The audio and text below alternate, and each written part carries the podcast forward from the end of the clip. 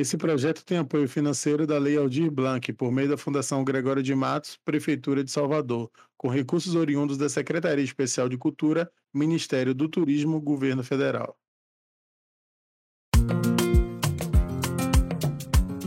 Olá a todos e todas, esse é o Suburcast e está começando o nosso primeiro episódio, né, Rodrigo? Isso aí, primeiro episódio.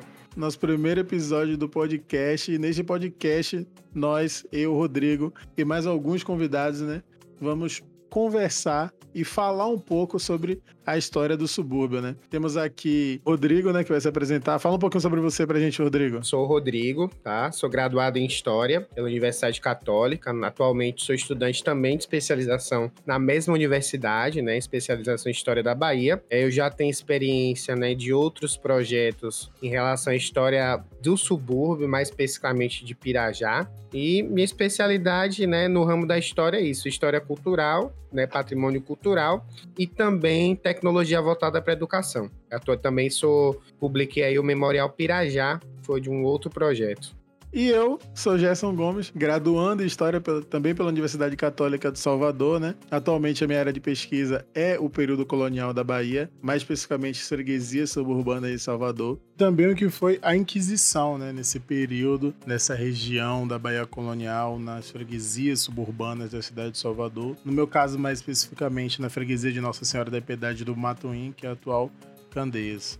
E Gerson, esse primeiro episódio vai ser pra gente apresentar como vão, ser os episódios de podcast daqui pra frente, né? São 10 episódios, certo? E esses, nesses 10 episódios nós temos alguns modelos específicos.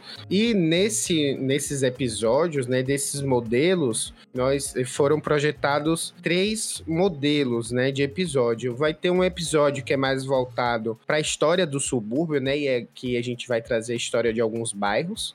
O segundo modelo vai ser o social em pauta, né? É um episódio especial para a história dos movimentos sociais presentes no bairro e as atividades culturais que são desenvolvidas. Certo. Um terceiro episódio seria um episódio de nome Espaço Cultural, né? Que a gente vai trazer aí cultura relacionado aos bairros do subúrbio.